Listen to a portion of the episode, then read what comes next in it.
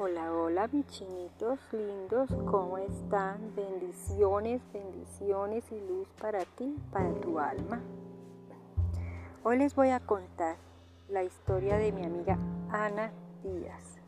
Ella es una chica que ora mucho, confía mucho en la Virgen y en el su ángel de la guarda.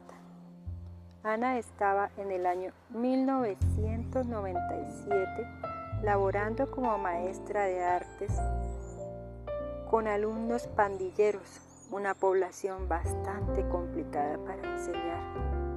Se habían comportado tan bien en sus últimas clases que decidió premiarlos y llevarlos al río de paseo.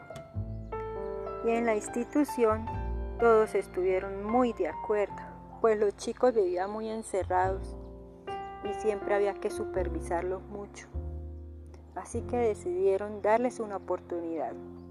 Ana se fue con nueve chicos menores de edad, sin imaginar lo que iba a tener que vivir. Estaban todos felices en el río bañándose y Ana dando gracias a Dios por aquel hermoso día soleado. Cuando uno de los chicos le dijo que entre todos habían planeado abusar de ella. Me contó Ana que a pesar de su tristeza no tuvo miedo. Rezó a la Virgen María y le pidió a su ángel de la guarda que la iluminara.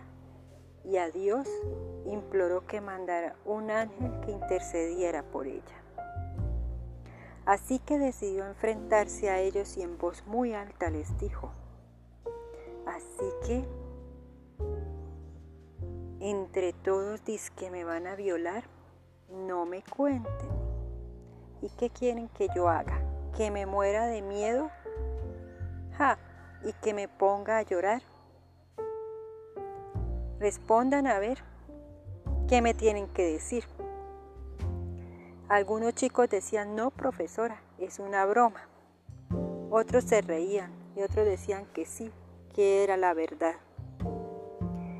Llevaba en eso como unos 10 minutos cuando gracias a Dios venía un camión que estaba cortando leña al otro lado del río y sin pensarlo dos veces, Ana, mi amiga, saludó al Señor haciendo como si lo conociera desde hace tiempo. El Señor saludó y paró.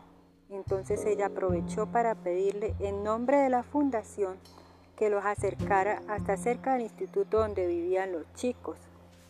Y muy amablemente el dueño del camión que hizo las veces de ángel de la guarda, la condujo hasta un sitio donde pudo llegar a salvo, sin que el conductor supiera lo que le había podido ocurrir a Ana.